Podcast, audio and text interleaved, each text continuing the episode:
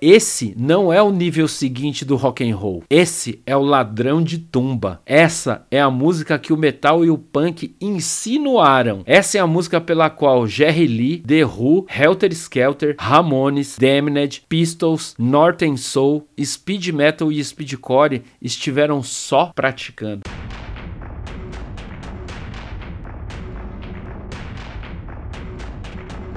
Obra Fechada um podcast sobre livros, discos e audiovisuais, e pessoas que falam de livros, discos e audiovisuais. Roteiro, apresentação e edição Marcelo Fonseca, uma produção Black Embers.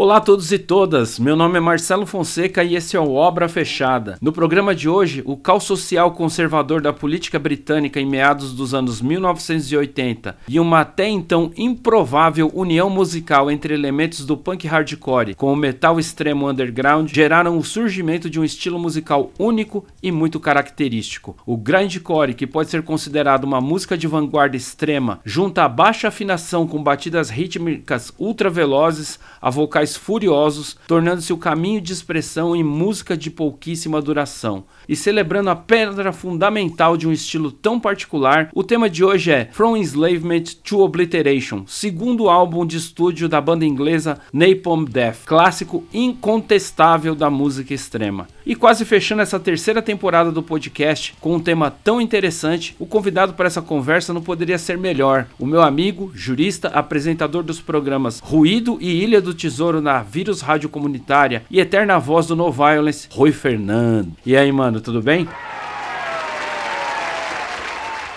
É, Marcelo, tudo bem? Eu vou começar me desculpando. Eu queria responder tudo em vocal gutural. Não vou conseguir, desculpa.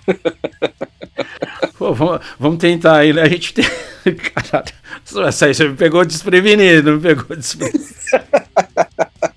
Eu pensei agora isso, Caralho, mandou benzaço, mano. Pô, Rui, seja bem-vindo aí pela primeira vez no Obra Fechada. Espero que a gente faça outros programas, porque a gente tá aqui junto. A gente tava fazendo uma conversa antes da gravação e a gente chegou à conclusão que a gente se conhece há pelo menos uns 25 anos, né? Então é uma forma da gente celebrar essa amizade nossa aí com muito barulho, de preferência. Bodas de prata, né, que chama. É verdade, bodas de prata. Ou seja, eu tenho um relacionamento com o Rui aí que supera alguns relacionamentos amorosos. Não que com o Rui não seja amoroso também, mas Supera alguns relacionamentos que eu já tive. Pô, eu também.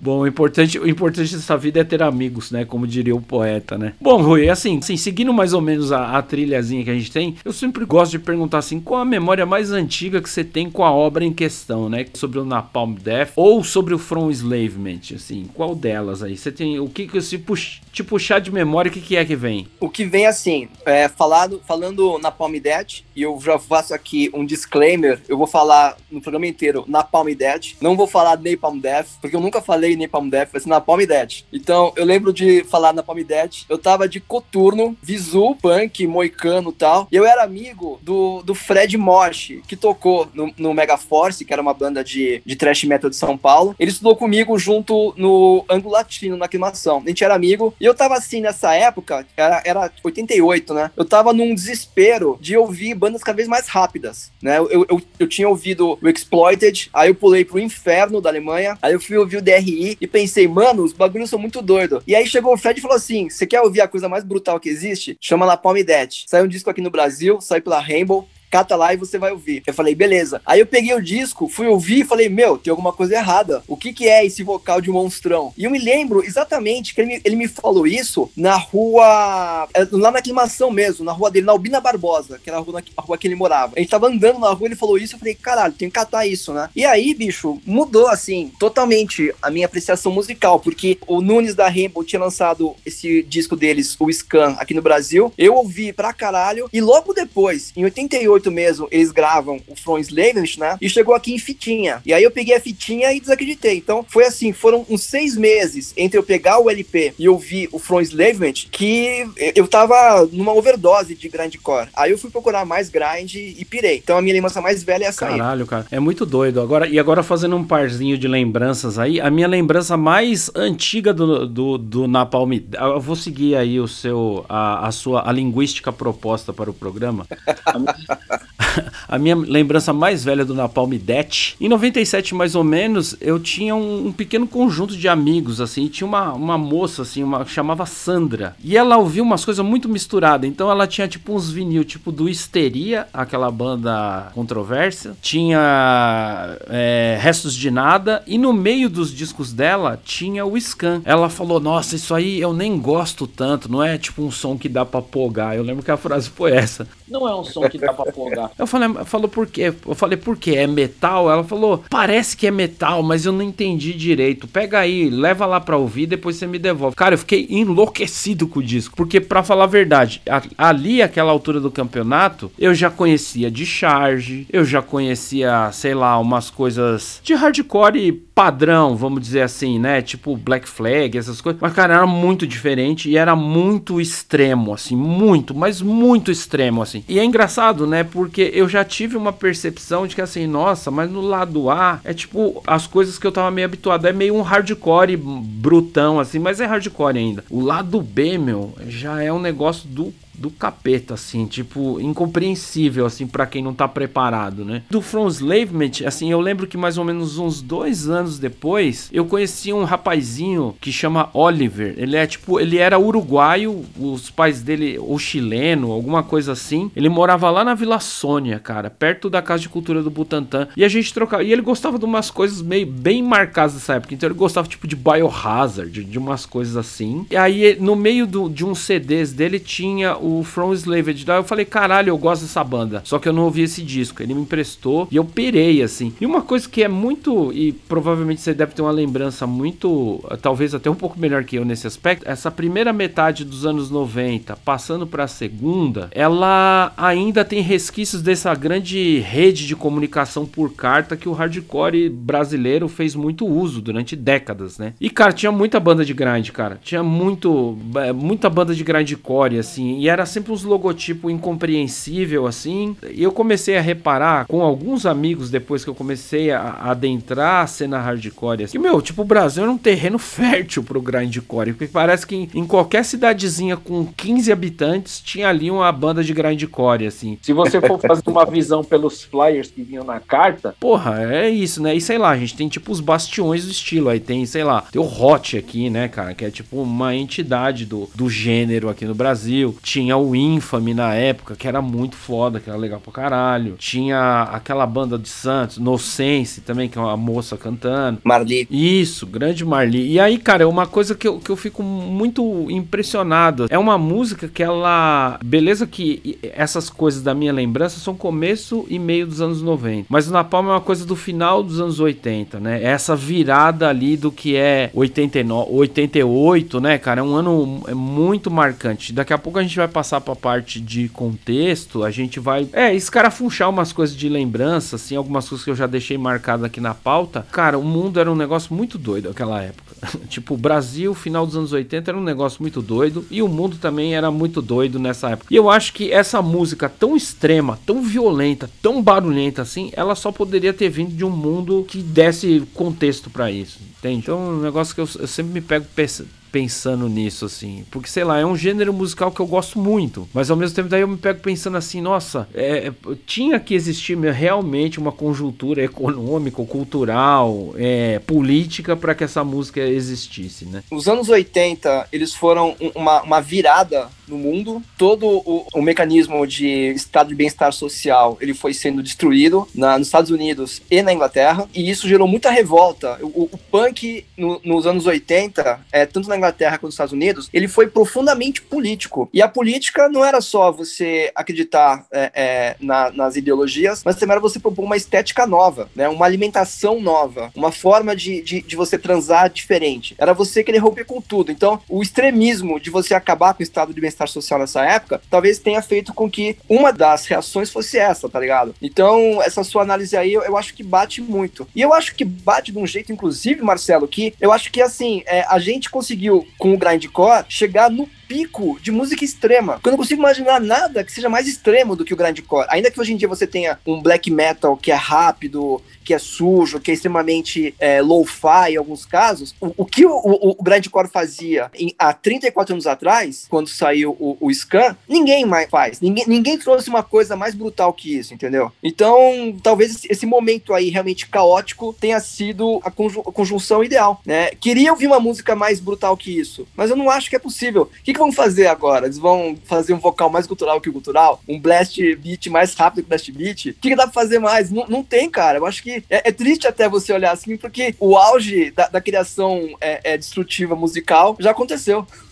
Exatamente, cara. É, é tipo, chegou. É, é, meio que literalmente o fim da linha mesmo, né? No, tipo, daqui não dá pra ir mais, entendeu? E aí eu acho que qualquer ritmo de música extrema vai ter que se inventar com outras linguagens. Tipo, porque eu acho que essa foi esgotada, assim, né, cara? Eu até anotei umas coisas aqui, mais adiante a gente retoma esse assunto, mas eu acho que é um raciocínio bem interessante. Assim. E o Napalm Death, mantendo aí a grafia e a pronúncia proposta para o programa, é uma banda que que veio relativamente cedo pro Brasil. Relativamente, tá? Não tô dizendo assim que o Napalm, obviamente, não veio aqui em 88, mas assim, já nos anos 90 eles tocaram por aqui. Você chegou a ver alguma vez ao vivo, assim, cara? Cara, eles, se não me engano, eles vieram em 89, não foi? 90 veio o DRI, 88 foi no Assault. Isso. Então foram três anos em que três bandas muito atuais vieram tocar aqui, né? O, o Nuclear Assault veio no auge, Napalm Death veio no auge, o DRI também veio no auge. E tinha um papo nessa época que rolava não só no metal, no hardcore, na música em geral, que só a banda é, em decadência vinha tocar no Brasil. Nessa sequência de anos, isso foi provado o contrário. Tá vindo banda contemporânea, tocando coisa muito nova, coisa que é muito diferente. Eu fui no show deles, em 89. Eu fui numa quinta-feira que foi Rato de Porão, Sepultura e na Palm Death. Fiquei triste pra caralho, que não era o Lidorian cantando, já era o Barney, mas agitei animalescamente, cara. Agitei muito e foi, um, sei lá, um dos shows da minha vida. Caralho, mas que trinca também, meu. Foi, foi fodido. Porra, puta que pariu. É assim, e as três bandas nessa época, elas estavam tipo tinindo, assim, né, cara? É um negócio Tavam. muito, muito foda. Caralho, invejei, porque eu não fui, cara. É, vou ficar só na, na vontade só. Bom, cara, com isso eu acho que a gente já deu um preâmbulo bem interessante aí para passar pra parte de contexto, que a gente começou até a antecipar um pouco nesse bloco aqui da apresentação do meu amado Rui Fernando. E a gente vai passar aqui para o bloco 2, que é o bloco que a gente fala um pouco da biografia da banda, né? E fala o contexto. Como era o mundo em 1988, cara? Como era um mundão doido nessa data cabalística? Vamos lá. Vamos.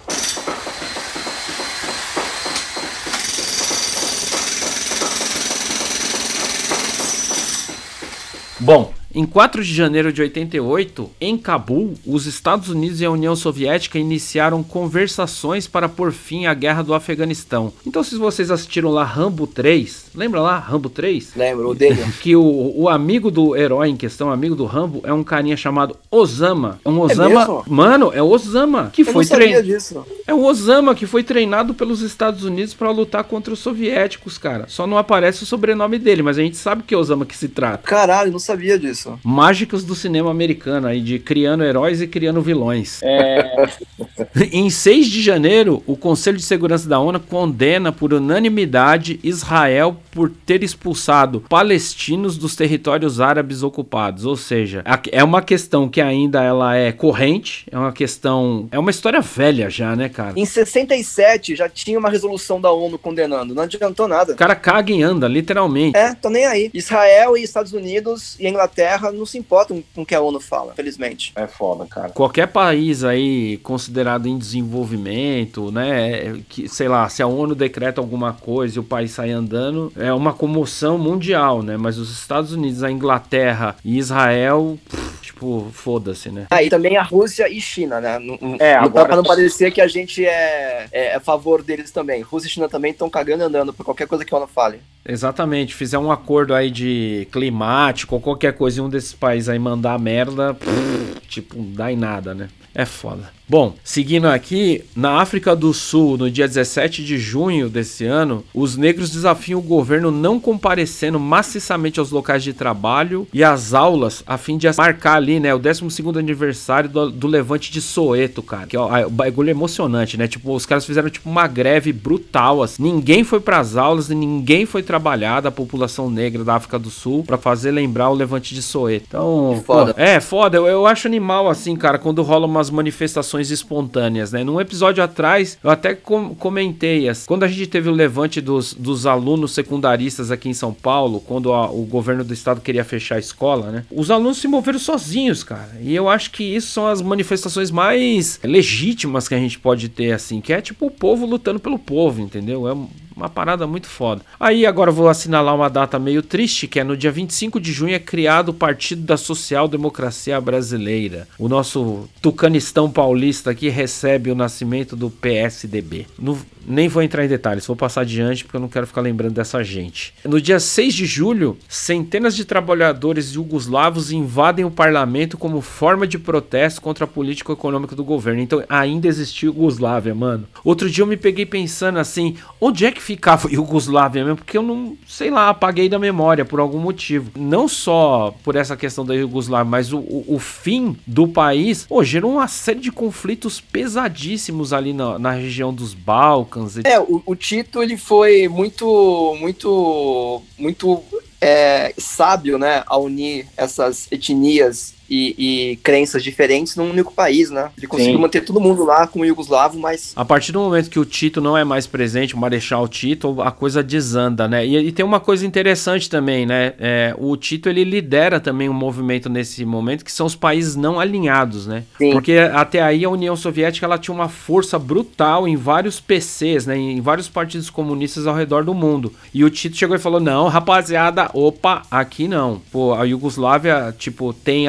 afinidades políticas, né, com a União Soviética, mas aqui a gente gere o país à nossa maneira. Eu achei um negócio interessante. Apesar de todas as críticas também que devem ser feitas ao Marechal Tito, que não, não é o tema do programa, né, mas enfim. No dia 28 de agosto acontece o desastre do show aéreo de Ramstein. Três aeronaves da equipe de demonstração frete Tricoli colidem e os destroços caem na multidão. 75 pessoas morrem e 346 ficam gravemente feridas. Oh, coisa Caralho. horrorosa. mano. Em 17 de setembro inicia-se né, as Olimpíadas de Seul, na Coreia do Sul. Tipo assim, parece que era um recorde né, de participação de atletas né, que vieram de 159 países, mas a coisa que eu tenho na lembrança disso é o doping do Ben Johnson lá, o velocista Puta, é canadense. mesmo. E eu lembro que Ben Johnson, olha, mano, a cabeça da juventude, olha a cabeça dos pré-aborrecentes do final dos anos 80. Quando falaram assim, o cara, é, é, o cara perdeu a medalha por doping.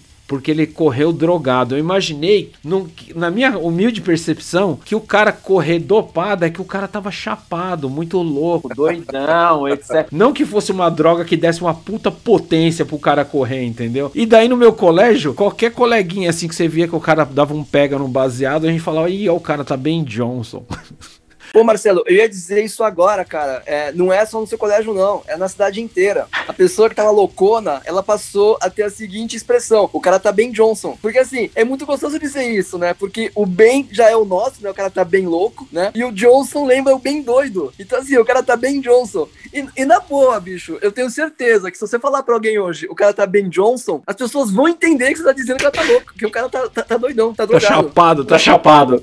Ai, mano, caralho, mano, caralho. E, coitado do cara, coitado do Numas, né? Mas enfim, o- pô, o cara fudeu a carreira dele como atleta por causa disso aí. De qualquer forma, ficou na minha cabeça. Você fala Jogos Olímpicos de Seul, eu lembro do Ben Johnson Eu correndo. não sabia ben que era Johnson. esse aí, não. Pensei que era outro. Ó, né, nesse ano também estreia um dos meus filmes prediletos de todos os tempos, apesar de várias ressalvas, que é Duro de Matar, do John McTiernan, com Pô, o bicho, adoro esse filme. Bruce Willis na sua melhor forma, cara. Mano, é do caralho. Caralho, mano. É, tem, tem um episódio aí num provedor de streaming aí de milionários que eu não vou fazer marketing gratuito, que tem lá filme, uma série que chama Filmes que Amamos e Por que Amamos. E daí os caras contam a história. E daí tem um episódio só sobre o Duro de Matar. Eu vi, eu adorei esse episódio. Mano, é animal demais. Ele vai na contramão de tudo que tava no cinema de ação daquela época. Não era um cara bombado, não era tipo o cara resolvo no peito, saio matando todo mundo. Mano, ele se fode o filme inteiro, assim, né? Sim, sim. Eu acho muito do. E outra, né? Tem um, um plot animal, né? É o cara que tá na crise do casamento, mano. É o cara que a mulher tinha mandado ele a merda porque ela tinha arrumado um emprego melhor. Ele queria ser meio machão, policial de Nova York. Não, que você, mulher minha, vai ficar comigo. Ela falou: Não, eu vou seguir minha carreira. Um abraço para você, tô indo para Los Angeles. E ele tá indo para lá no Natal para se reconciliar, né? E no meio disso ele tromba lá a turma do Hans Gruber, grande Hans Gruber. É,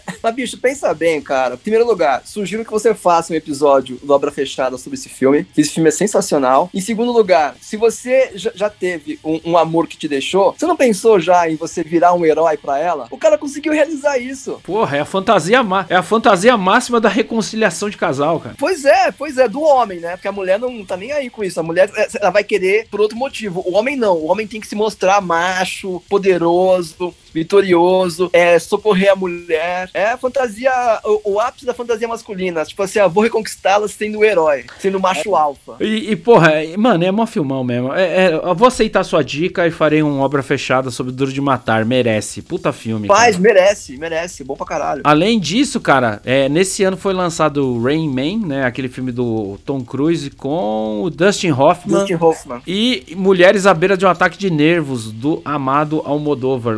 Loucaço também. Adoro. É, excelente. Esse, aliás, boa parte do que o Almodóvar fez é, é foda pra caralho, assim. É, eu gosto muito. Eu também. Em 5 de outubro desse ano é promulgada a Constituição Brasileira de 1988. Chorada sofrida, saiu a forceps.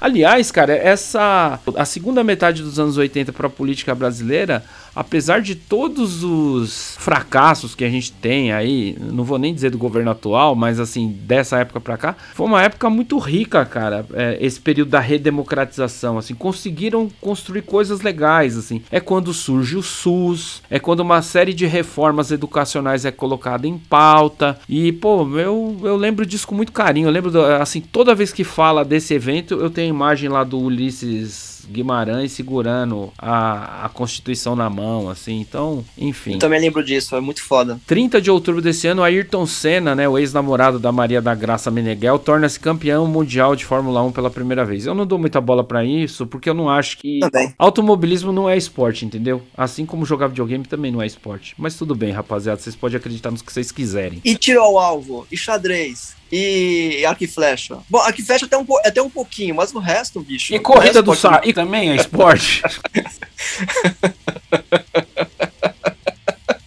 Campeão olímpico de amarelinha. É, porra, né? Os caras, mano, tudo é esporte agora, caralho, né? Tipo, ah, eu vou lá no boteco, tem uma mesa de sinuca, que vou ser campeão olímpico jogando sinuca, lutando, jogando contra o Rui Chapéu. Porra. Nossa, o Rui Chapéu, verdade. Muita gente me chama de Rui Chapéu até hoje. Geralmente quem é mais velho só, né? Pode crer, né? Ninguém lembra quem é o Rui Chapéu, quem é o Éder Joffre. Quem é Éder Joffre, juventude? Quem é Éder Joffre, rapaziada? É.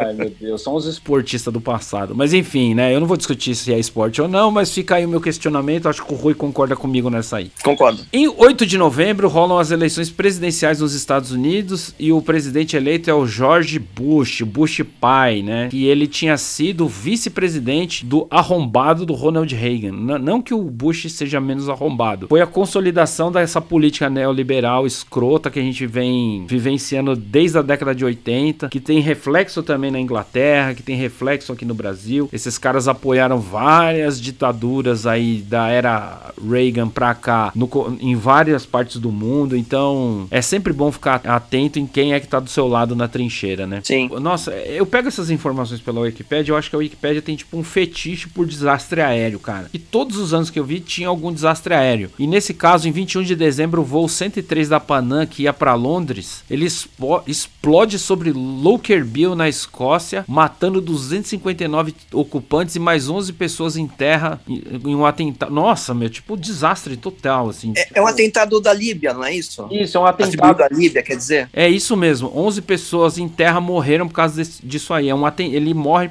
quer dizer, todo mundo morre porque é um atentado. É isso que eu quis dizer. E de interesse supremo do nosso episódio, em 16 de setembro de 88, é lançado From Enslavement to Obliteration. Tipo, da escravidão à obliteração. Disco fundamental dessa banda, é uma pedra angular desse estilo que é o grindcore e agora a gente vai falar um pouquinho de Napalm Death. Quem é Napalm? Quem são essas pessoas Napalm Death? Ou, respeitando aqui o acordo estabelecido no começo do programa, Napalm Death. Então, Napalm Death é uma banda de grindcore ou death metal, dependendo do ponto de vista, da Inglaterra, formado no ano de 1981 por um moleque chamado Nicholas Bullen e o Miles Hatledge, no vilarejo de Meriden, que fica próximo de Birmingham. Que para fazer uma analogia para vocês que não sabem, que é tipo o ABC da, da Inglaterra. Tipo, basicamente é isso, é São Bernardo da Inglaterra, é Birmingham, que é tipo uma cidade industrial, é, uma, é a sede de várias indústrias pesadas da Inglaterra já puxando esse papo, assim, para dar uma desenrolada, é, é legal ter em mente isso. Birmingham é uma cidade que tem um, um forte aporte de uma classe trabalhadora, que tem Sim. muita fábrica. Tipo, é uma cidade fabril. E todo o entorno ali de Birmingham meio que respira nessa toada aí também.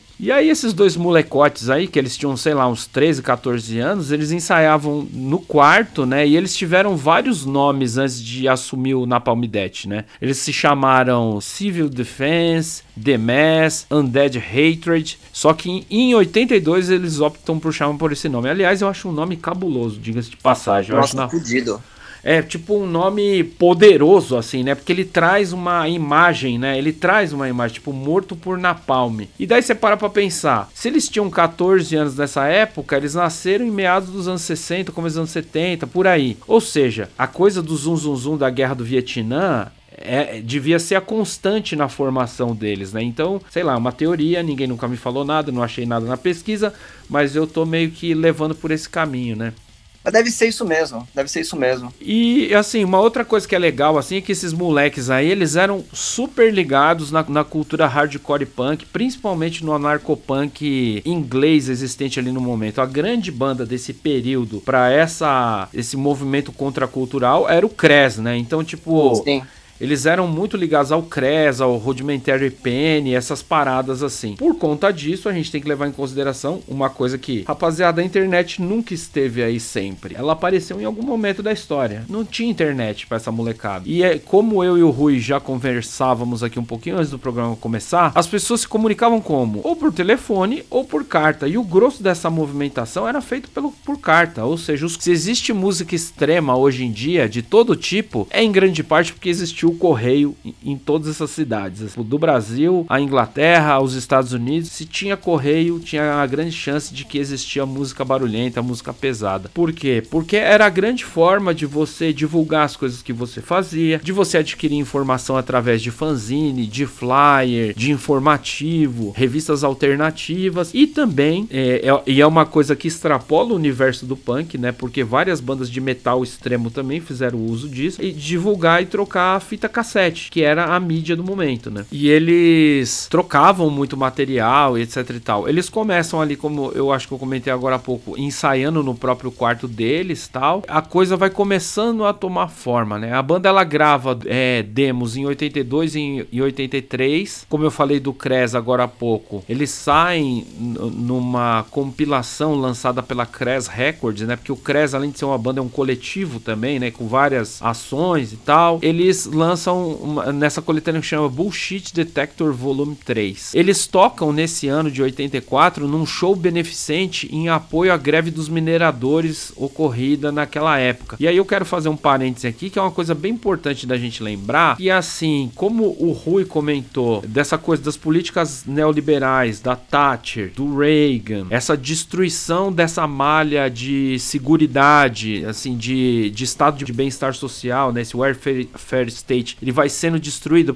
E é meio sintomático a gente tá falando hoje, sendo que essa semana foi enterrado o renda mínima. Essa, Sim. Quando você tira essas coisas, a população fica desamparada. Fica aquela malha protetiva que o Estado deve ter para com os seus cidadãos foi desmantelada nessa época. Para a história recente inglesa, essa greve dos mineiros ela é muito sintomática, porque o que acontece? As, os mineradores eles eram funcionários estatais praticamente, o governo não queria mais lidar com isso. Os mineiros cruzam os braços, eram um dos sindicatos mais fortes, das agremiações de trabalhadores mais fortes da Europa no momento. E a Thatcher, desgraçada, faz o quê? Ela faz um conluio aí com o ditador polonês, que me fugiu o nome dele da memória agora, e compra carvão para abastecer a Inglaterra. Ou seja, assim, do tipo, tá vendo? Vocês não querem voltar a trabalhar, não querem minerar o bagulho, eu compro de fora e vocês que se fodam. E essa greve foi dramática, porque assim, gerou uma onda de desemprego brutal, assim. Você desestatiza uma peça pública, que seriam as minas de carvão, você dá para iniciativa privada e aqueles funcionários que estão à deriva, sem uma rede de proteção, não tem seguro-desemprego. Então, é uma coisa extremamente perversa. E eu fico feliz do Napalm, mesmo eles sendo uns garotos nesse período aí, eles terem se envolvido,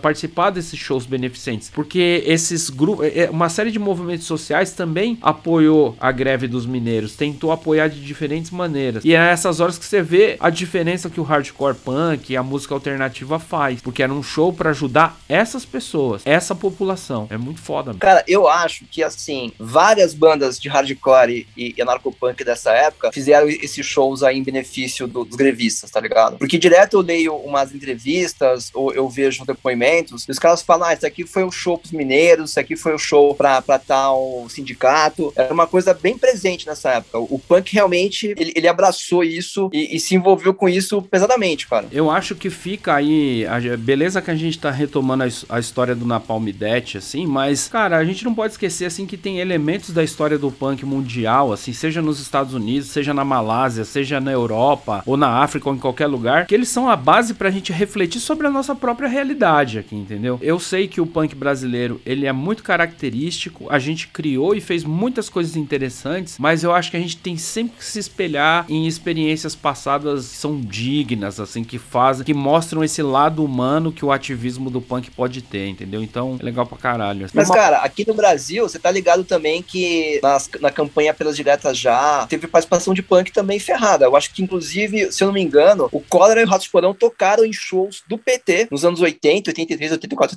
85, pedindo direta já. Eles participaram disso aí também. Sim, tem foto. Eu lembro de ver foto do Ratos de Porão na fase que é o, o Jão cantando ainda, que eles estão tocando no diretório do PT mesmo. É, é. Você vê assim pintado no fundo e no teto as estrelinhas com o logotipo do PT. E assim, né? É, as pessoas podem criminalizar o partido, etc e tal, falar uma pá de groselha assim, mas a gente não pode negar que foi o primeiro partido de expressão popular que realmente chegou lá e fez alguma coisa, entendeu? E quando você pensa que, sei lá, tipo Ratos de Porão, assim, que é uma puta expressão do punk brasileiro, que o Cólera também, que tem um lugar histórico nessa história, assim, estão participando disso é isso que a gente, é disso que a gente tá falando no final das contas. É, exatamente. E seguindo aí nessa coisa, a gente tem que lembrar o seguinte: eles estão em Birmingham, é meio que o meião da ilha, né? E, cara, esse meio é, da, da ilha é um negócio muito efervescente, né? Porque ao mesmo tempo que tem um Napalm Death surgindo, logo depois vai ter Benediction, vai ter Bolt Trower, vai ter Unseen Terror, Extreme Noise Terror. Essa cena do Britcore inglês também, ela tá tipo fervendo nesse momento, né? O Intense Degree, Hip Ripcord, é, o Heresi mesmo, porra, então é muito foda. Estúpides. E lembrando, né, que Birmingham é a cidade do Black Sabbath, né? Porra, é a cidade onde o rock de verdade nasce. Zoando, né? Rock de verdade é mancada falar, mas assim. Não, é onde... mano, é verdade mesmo. É o rock de verdade.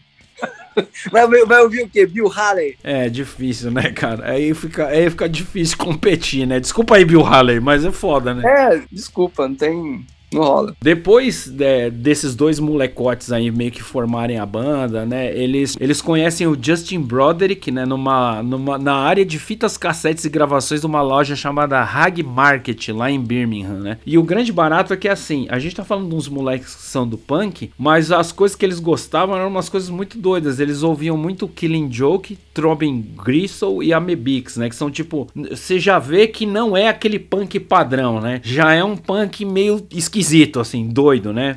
Parece que a entrada do Justin Broderick, né, meio que molda essa mistura que seria consolidada mais adiante na gravação do Scan e depois no From Enslavement, né? Que é pegar elementos do, do hardcore mais extremo mesmo, assim, né? Essas, essas coisas meio de charge, de essas coisas assim, e colocar e tentar a seu modo colocar thrash metal, que era a música mais extrema ali daquele período, né? Que o death metal também, enquanto metal extremo, também tá se moldando mais ou menos nessa época também. Então, tipo, o, o metal extremo consolidado era o thrash metal no caso, né? E aí eles gravam a demo Hatred Surge em 1985. Depois dessa demo tape entre o Mick Harris na bateria, né, que é uma peça fundamental na história da banda. Depois de umas apresentações em 86, eles gravam uma demo chamada From Enslavement to Obliteration. Em março de 86, eles gravam a demo que seria o lado B do Scan. A demo foi financiada por um cara chamado Digby Person, né, proprietário do selo na época e Arake Record. E é legal fazer essa uma, um outro parêntese aqui, que é assim, a Arake, cara, ela é total fruto desse contexto, assim, né? É uma gravadora que ela surge aí nesse rolê de fitas cassete, é um selo pequenininho que fazia prensagens pequenas e graças a esse movimento desse monte de banda barulhenta no momento, ela vira tipo uma mega potência, tipo um business mesmo, uma gravadora grande. Se eu não tô enganado, tanto a, a Irake quanto a Core Records, que é outro, outro selo de hardcore dessa época, quanto a Peaceville e a Manic Ears, ou seja, são quatro selos aí que lançavam essas bandas de hardcore e beatcore da época, as quatro se beneficiaram de um programa de empréstimo para jovens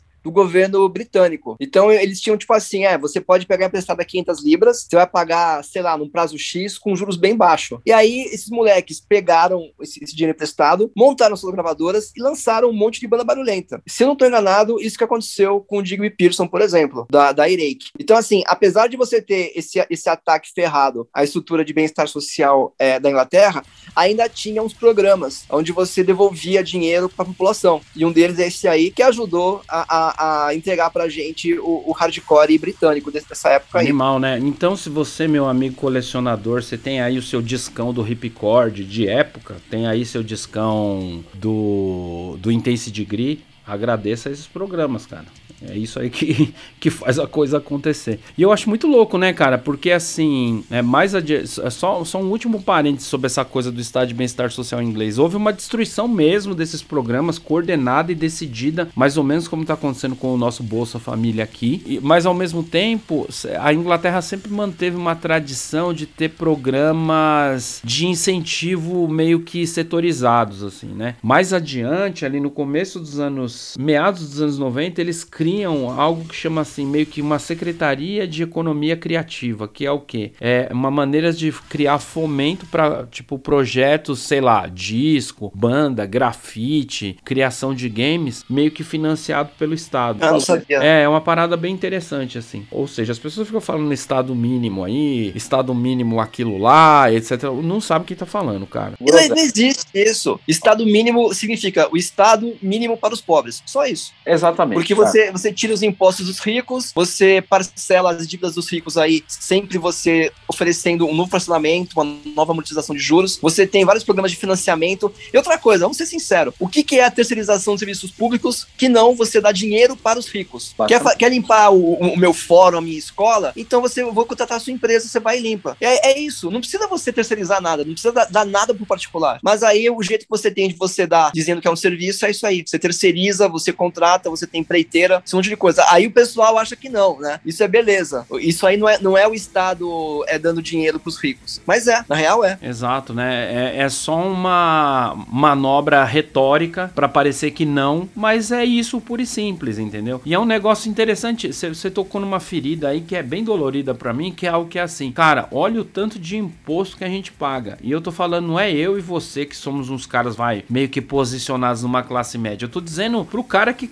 sei lá, que tá comprando um pastel na feirinha do bairro dele lá na zona sul extrema. O cara que tá comprando esse pastelzinho, ele tá pagando imposto, cara. Se ele vai colocar gasolina na motoca dele lá que ele vai entregar umas pizzas à noite, ele tá pagando imposto. Só que é uma pá de filha da puta, é milionário que aparece em lista da Forbes, o caralho a quatro não paga porra nenhuma. Pois é. Bicho, na boa, se liga. No Brasil a gente tem uma, uma, uma estrutura, uma estrutura de tributos absurda e só quem critica isso são os caras da direita. Mas você vê, no Brasil o imposto imposto ele é sobre o consumo e sobre o trabalho. Na essência é isso. Então você tem aí médico, publicitário, dentista que não dão nota, não declaram nada não, e não pagam imposto nenhum. Você tem, por exemplo, um negócio que chama dividendos. Se você tem um capital aplicado e a, a empresa paga é, uma, um, uma remuneração sobre isso, esse dinheiro que você recebeu não vai gerar imposto nenhum. Você não paga nenhum tipo de imposto para você ter um, um, um, avião ou um navio, não paga nada. Você tem IPTU, porque todo mundo tem que ter uma casa, você tem IPVA, todo desgraçado tem que ter um carro, saca? E, aí você tem imposto. Agora, as coisas que são só pros ricos, não tem imposto nenhum, cara. Não tem imposto nenhum. Você pode ter um jatinho aí de 30 milhões de dólares, não tem imposto. Absurdo, cara.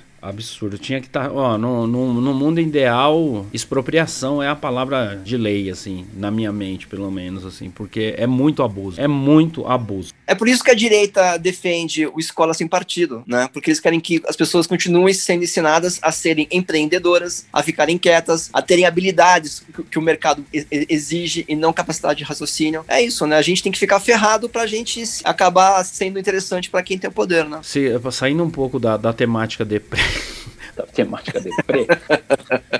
É, uma coisa que eu quero deixar marcado aqui, que é bem importante, assim, o Napalm Death, ele, ele não tem mudanças de formação, ele tem tipo uma genealogia de integrantes. Muita gente passou pela banda, tipo, a banda na sua encarnação atual tem, sei lá, talvez um cara dessa época, eu acho que é o Shane Embury aí, que eu tô me propondo a fazer aqui nesse trechinho do, do programa, é só dar uma pincelada para saber, ó, como é que a banda tava até eu gravar esse disco aí, que pra gente é uma obra-prima. Então, seguindo isso, em 86 eles gravam o que seria o lado A do Scan, né? Eles meio que gravam com a pretensão de ser uma demo. Um pouco depois o Nick Bunlin, né? Ele fica meio frustrado ali, blá, blá, blá, blá, e sai da banda. Daí durante um show com aquela banda Head of Davi, o Broderick ele recebe uma oferta para entrar na banda. Ele aceita o convite e então a banda fica sem guitarrista também. Então, tipo, perdeu dois membros e, e ficou lá só o, o Mick Harris tocando bateria sozinho. Ele falou, pô, tem que reformar a banda. E aí que começa meio que mudar o game, né? Porque ele vai atrás e ele acha o Bill Steer do Carcas, né? O Carcas já existia nessa época. É uma banda de Nottingham. Eu acho animal que o Carcas é de Nottingham, que é a terra do Robin Hood, né? É, é verdade.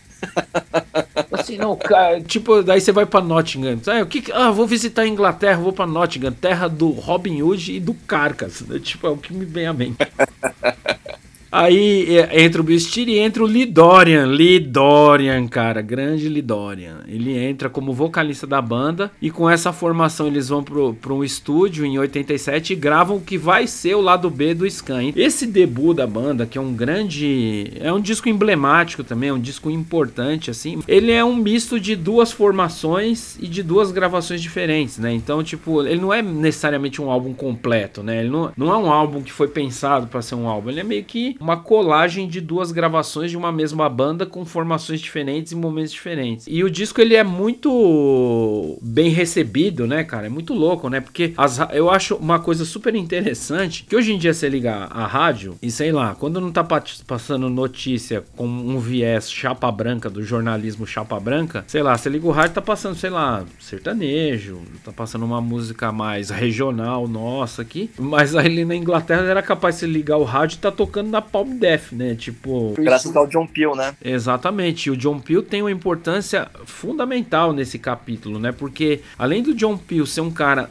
antenadaço com o que estava acontecendo fora do estúdio, né? Porque ele era um radialista antenado fora do estúdio. O radialista que tá só dentro do estúdio lá, só tocando o que as gravadoras mandam, é muito fácil. Mas ele não, ele era um cara ligeiro, assim, com as coisas que estavam acontecendo, né? E ele meio, em algum momento, ele chama o Napalm para fazer uma apresentação. Ele primeiro ele bota o Napalm para tocar no programa dele, uma gravação. A galera fica em choque, né? Porque, pô, imagina, né? Sei lá, uma rádio rock tá tocando, sei lá, Journey, tocando Creedence Clearwater Revival Revival e daqui a pouco entra You Suffer, tipo, na programação. Ou é um abismo muito grande, cara. É muito distante. Mas sei lá, se tivesse tocando Motorhead mesmo, ia ser um negócio muito. Sim. Muito dispar, assim, né? Então, daqui a pouco a gente pode até retomar esse assunto, mas eu acho que é, que é, que é bem interessante isso. Ó, depois do lançamento, a banda sai em turnê e passa por mais de uma toca de integrante, né? O, o baixista na época era um cara chamado Jim Whiteley, ele sai fora e aí entra o Shane Embury, né? Ele, ele sai ele... fora pra Ripcord. Isso, é isso aí mesmo. Olha aí, o cara saiu de um negócio clássico pra ir pro um negócio mais clássico ainda, né? É muito foda. Não, sério mesmo, é muito foda, mano. Sim, sim, sim. E o Shane, ele tinha vindo do Unseen Terror, né? Que era um projeto meio parecido a isso. É uma banda que existiu mó cara também, né? Eles participam de duas coletâneas. Uma, eu acho sensacional o nome das coletâneas. Uma é North Atlantic Noise Attack e a outra chamada Pathological com as, as duas Pell Sessions. Lança um split junto com a banda grindcore japonesa SOB. Após esses fatos, a, ban o, a banda entra novamente no, em estúdio para gravar o From Slavery. Nossa, é foda falar, né? From Enslavement. É, eu fico meio sem ar no meio da palavra, então deixa eu respirar fundo. From Enslavement to Obliteration, que é um puta nome também, hein? Diga-se É, de passagem. Fudido. Então, é, sobre o, o, o Scan, eu acho que assim, ele é um disco que ele é fundamental, cara, porque ele é um experimento de você pegar um som que já era brutal, o lado A do Scan, ninguém fazia esse som na época, e você brutalizar o som mais ainda. É, é você ver uma banda que ela tá em metamorfose. Ela, ela pensa assim, tipo, meu, a gente tá ouvindo um monte de coisa barulhenta, mas a gente pode piorar mais ainda o som. Então, inclusive, assim, é, demorou um tempo até eu sacar que o lado A e o lado B é, eram com formação diferente. É, eu tive que ler muito o encarte pra sacar isso, porque de ouvir assim, eu achava que era uma sequência. Eu achava que, porque acaba é, o lado A, né, e começa o lado B, e, e é um, um- o mesmo riff, basicamente. O riff do lado A, é a última música, ele é muito igual ao lado B. Então, de- deu uma ideia de segmento mesmo. E assim, é, só fazer aqui um- umas observações sobre o, o, o grindcore e o blast beat. O blast beat, ele já existia na música clássica, é, ele já existia no, no jazz, yes. Tinha aquele Doom Trio, que era um, um trio de jazz viajandão que também fazia blast beat. No hardcore, ele já existia também em algumas bandas, né? Tem aí uma música do Asocial, que é da, da Suécia, numa demo, que também é é uma bateria de grind. Tem o nosso Brigada do Ódio, que em 85 também gravou um, um- um split com olho seco, que é inacreditavelmente grindcore. As pessoas têm que reconhecer é, como ele é um proto, um proto grind. E você tinha um monte de banda rápida no hardcore. Você tinha o Slaughter, tinha o Clip Slaughter, tinha o Tinha o Larme, tinha o Seed. E no metal você tinha o Hellhammer também, fazendo um som que não era rápido, mas era extremamente cruel, tá ligado? Esses caras assim, na Palm Def, ele, como você falou, eles tocavam carta tocavam fitas. E faziam parte de de uma, de uma rede mundial de tape traders, né? A gente que trocava fita. Então, assim, você tinha lá o cara da Suíça, o, o Eric Coller do Fear of God, ele recebia uma fita do SOB do Japão, mandava para um cara do México, tá ligado? Que mandava para um cara dos Estados Unidos. Então, você tinha um negócio que era extremamente descentralizado e era o nosso MP3, né? Se você tinha acesso a esses nós de divulgação de, de banda, você tinha acesso a um monte de coisa barulhenta. Então, como esses caras do Death eram profundamente conhecedores, eles conseguiram pegar o que tinha de mais brutal na música nesse momento, do metal, do hardcore e fazer o lado A e piorar ainda mais o lado B. O lado A, assim, no, no Scan, eles agradecem ao Repulsion e ao SOB pela inspiração. O SOB, em 86, ele já tinha um, um disquinho deles, que é o Leave Me Alone, que já é grindcore, mesmo sem ter vocal gutural. E o Repulsion, em 86, também tinha uma demo gravada, que também já era um, um grindcore sem ter vocal gutural. O que que o Napalm Death faz?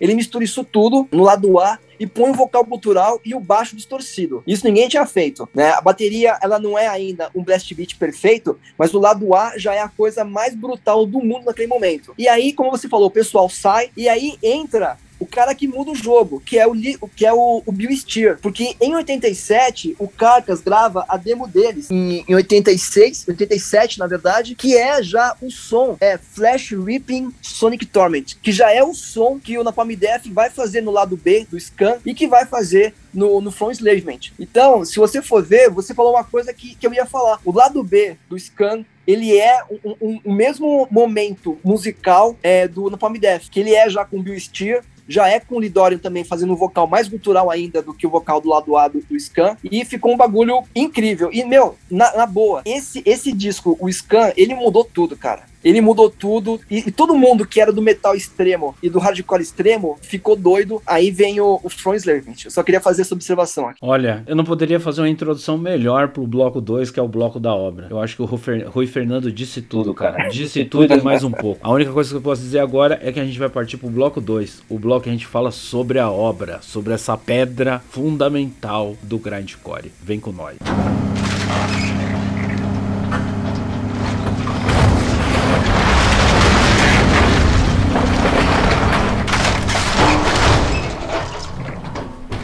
Bom, então, cara, é a hora chegou a hora que é a hora que a criança chora e a mamãe não vê, cara. É a hora que a gente fala da obra. Cara, Lidória, Bill Steer, Shane Embury e Mickey Harris. Esses quatro moleques aí, cara, viraram o jogo mesmo. Eu peguei aqui só para dar um comecinho no, no, nessa parte do programa, tem um, uma uma frase do Shane, que ele relembrando a época, ele fala o seguinte: Nós não estávamos tentando quebrar regras conscientemente, mas não estávamos prestando atenção a elas também.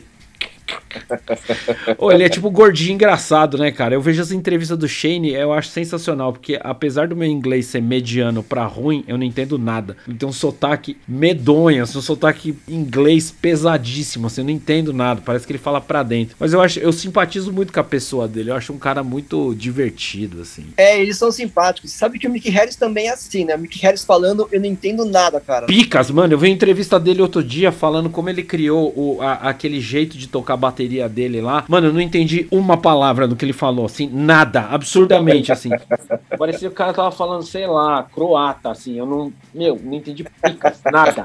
Mas, enfim, deve, assim, a gente tá aqui hoje é graças a esses caras também, a gente tem que, sim, sim. tem que dar esse reconhecimento. Naquele livro do Albert Mundrian, Choosing Death, a história improvável do death metal em grindcore, ele, ele fala, ele pegou um aspas de uma coisa interessante, ele pegou uma matéria do New Music Express da época e ele fala um negócio que é muito aparentado com algo que a gente fez piada agora há pouco, que é o seguinte: é esse não é o nível seguinte do rock and roll. Esse é o ladrão de tumba. Essa é a música que o metal e o punk insinuaram. Essa é a música pela qual Jerry Lee, The Who, Helter Skelter, Ramones, Damned, Pistols, Northern Soul, Speed Metal e Speedcore estiveram só praticando. Caralho, hein? Tipo, fudido. Cara, é fudido porque assim, o cara tá reconhecendo o quê? Cara, é uma das coisas mais inovadoras em termos de música que a gente está tendo no momento e a gente está vendo isso a olhos vistos. Assim. Como a gente estava comentando, puxando lá fora, o From Enslavement ele é basicamente a progressão do lado B do Scan, assim, que já é por si só uma obra fundamental, um puta disco importante para digo mais, não só para música extrema, mas para música como um todo, assim, porque é uma puta parada vanguarda pra cacete, assim, e é, e é impressionante porque ele tá o Scan e depois posteriormente o From Enslavement, ele tá ali na quina dos estilos, assim. Pode ser, você pode olhar aquilo e entender como um disco de metal? Pode. Você pode olhar aquilo e entender como um disco de hardcore punk? Pode também. E você pode olhar aquilo e não achar que não é, não é uma porra nem outra, entendeu? Tipo, é um negócio muito poderoso, assim, né? E os caras eram uns molecotes, assim. E, e, e esse lance que você falou, do jeito do, do, do Bill Steer tocar, eu acho, mano, que é, é o creme de la creme, assim, ó. Junta ele com aquela bateria de puro desespero do, do Mickey Harris, porque assim, eu vi algumas entrevistas do Mickey Harris, até mesmo no Choosing Death, aí o livro do Albert Mondrian, que ele fala, cara, eu tinha obsessão por tocar rap. Tipo assim, eles foram, ele falou que uma vez acho que eles foram tocar, eu não sei se é com o Heresy ou com o Ripcord, uma dessas bandas tocou primeiro e o cara tocou muito rápido, muito extremo. E daí ele disse que chegou e falou assim: a minha meta pessoal é tocar mais rápido que esses caras. E diz que foi nisso que ele meio que criou essa bateria muito característica desse disco, assim, né? Cara, é, eu, eu acho que assim, eu entendo isso como sendo um bagulho muito atrelado à juventude, tá ligado? Então você é um moleque e, e você, você quer romper tudo. Você acabou de deixar de ser criança, você acabou de, de, de deixar de, de, de, usar shortinho e brincar com Playmobil, com, com Falcon, e, e, você de repente você vê, pô, estou tendo ereções, estou com, com pelo no meu rosto, as meninas me olham, eu olho as, as meninas, ou, ou, os meninos, né? Não tem nada errado também. Eu, eu sou grande, eu já sou um homem, e eu tenho que provar provar pra esses homens que eu sou um homem. Então, é, o moleque faz um monte de merda assim. E, porra, eu fico pensando, esses moleque aí, nessa Inglaterra que não tinha trabalho, que não tinha educação, que não tinha futuro, que tinha lá a Margaret Thatcher dizendo: There is no alternative. Não existe alternativa. Qual era a alternativa? O socialismo. Ela dizia que não tinha. Acabou o mundo, acabou a história, o capitalismo chegou, vocês estão ferrados. Então, assim, como é que esses moleques que não têm dinheiro vão pegar e vão dizer pro mundo: estamos aqui, tá ligado? Você vê um paralelo disso aí com os pichadores de São Paulo, com os funkeiros de São Paulo e do Rio. Eles estão se firmando uma posição, tá ligado? Eles estão se fazendo valer. E esses moleques aí, desse, desse hardcore inglês, pensaram isso. Como é que a gente vai se afirmar? Meu, vamos tocar rápido caralho. Vamos fazer um vocal cultural, vamos fazer um negócio monstruoso, sabe? Monstruoso. Mas assim, ao mesmo tempo, Marcelo, se liga, a gente tem aí uma criação cristã, uma criação capitalista e europeizada, não vou falar ocidental porque eu tô com raiva desse tema ultimamente, que é muito ascética, né? É muito limpa, é, é muito contida. E a gente tem, por exemplo, urros. O vocal do grande cor é um urro. Se você vai ver, por exemplo, várias cerimônias é, é, religiosas indígenas brasileiras ou, ou, de tribos africanas, tem urro, cara. Os maores lá tem urro, os havaianos tem urro, tá ligado? Você urrar é, é você expor um lado animal. Coisa rápida, sabe? Você tem um monte de ritual aborígene, indígena, africano, que também tem, tem uma batida rápida, tá ligado? Tem uma ideia da gente é, perder o controle, é, entrar num transe, numa catarse, aquilo ser, tipo assim, é minha catarse, eu tô botando pra fora os meus demônios, que a nossa cultura ocidental renega. Tem que ser tudo limpinho, bonitinho, tem que ser tudo é, certo, contido. E eu digo isso sem straight edge. Eu não bebo, não fumo, não uso droga, mas eu acho que essa ideia da catarse é importante. E quando você tem esses, esses moleques urrando, que nem o Beuzebu chupando manga, é porque os caras têm muita raiva pra botar pra fora. Eles querem dizer uma coisa, eles querem marcar muito a presença dele. O, o grindcore, pra mim, é isso. O grindcore, ele é esse, esse urro, tá ligado? Você, você leu um bagulho aí que eu achei muito interessante. O ladrão do, da, das, das lápides, né? O, o grindcore, ele é o ponto final, cara. É que, é que fala assim, vocês diziam que a nossa música era música de macacos, né? Quando apareceu o blues e o rock diziam isso, né? É música de macaco, que é uma, uma referência racista, inclusive, é, a música afrodescendente. Você diz que a música macaco vai ser mesmo, vai ser um gorila cantando, vai ser um, um, um, um pedregulho rolando a, a, escada abaixo. Esse é o, o ápice dessa música, cara. Eu acho brutal, não tinha igual. Não, não tem igual até hoje. Cara, duas. Você falou um negócio muito fenomenal. Eu lembrei de uma frase do Frank Sinatra. O rock, ele é. Ele repre... Se a gente pegar a história cultural e principalmente a história cultural com viés da, da criação da juventude, que a gente entendeu que é o jovem, é uma coisa muito pós-segunda guerra mundial. A indústria cultural voltada ao jovem, ou a inserção do jovem no mercado de trabalho, é uma coisa que se dá após Segunda Guerra Mundial. E quando surgiu o rock, o mass media, os artistas principais, todo mundo torceu o nariz. Eu vou falar uma frase aqui do Frank Sinatra que é o seguinte: eu tinha até postado ela no meu Facebook uns anos atrás e apareceu como lembrança. O rock and roll soa fingido e falso. É cantado, tocado e escrito na maioria das vezes para valentões cretinos. É a música marcial feita para cada delinquente de costeletas que habita a face da terra. Olha a frase desse filho da puta. Pô, tipo... sensacional. Eu, eu queria muito ser esse roqueiro. Nossa, tipo assim. Você não ficou com vontade, não? Nossa, total. Se o cara fala isso, tipo, como uma crítica, eu falei, caralho, é isso aí, eu quero ser isso aí mesmo, entendeu? Os caras que foram citados lá no, no aspas do cara do New Music Express, Jerry Lewis, é, The Who, é, é, só caras ligados a, a, um tipo de delinquência, de atitude transgressora, tá ligado? Então eu acho que o, o, o Grindcore, né, se eu colocar ele na árvore genealógica do rock, ele é a ponta mais extrema que essa música música juvenil pode chegar, entendeu? Sem dúvida. E acrescenta outro negócio, cara. É uma música que vem de cidades industriais, uma música feita pela classe trabalhadora. E, cara, para pra pensar isso aí. No ABC aqui, a gente tinha bandas brutais, assim, sei lá, tipo Garotos Podres, assim, podia não ser sonoramente brutal, mas tinha uma crítica interessante. Se você vai para Detroit, tinha o Stooges, por exemplo, tinha o MC5, por exemplo. E aí você vai em Birmingham, onde nasceu Black Sabbath, é lá que tinha que nascer essa música mesmo, entendeu? Pois é, pois é. Tipo, cidade industrial, aquele ritmo de bater o martelo todo dia, da pessoa tá naquela imerso numa rotina basicamente de merda para defender o seu pão de cada dia, fazendo um trabalho extenuante, pesado, muitas vezes apartado de, de uma cobertura social mínima, né, para é, para dar uma acochambrada nas durezas da vida. E é justamente nessas cidades, eu acho muito curioso você pensar isso aí, cara, sabe? Tipo assim, onde nasceu o protopunk? O punk, o punk antes do punk nasceu em Detroit. Aonde nasceu o grindcore? Nasceu em Birmingham duas cidades industriais, cara. Tem muito a dizer isso aí. O próprio, tem, tem. O próprio Lee Dorian fala, quando sai o From Slavement, meio que rola um buzz na mídia de música inglesa, né? A Inglaterra tem uma tradição de um jornalismo musical ali constante, diário, né? Sempre tem notícia, um gerador de buzz constante e o Napalm caiu nisso durante um tempo, porque era muito novidade. Era muito fresco, era uma coisa muito inovadora. O, o Lidorian ele comenta no, numa entrevista da época que assim, grande parte das pessoas que compraram esse bus se identificaram porque eles eram de classe trabalhadora. Eles não é, eram.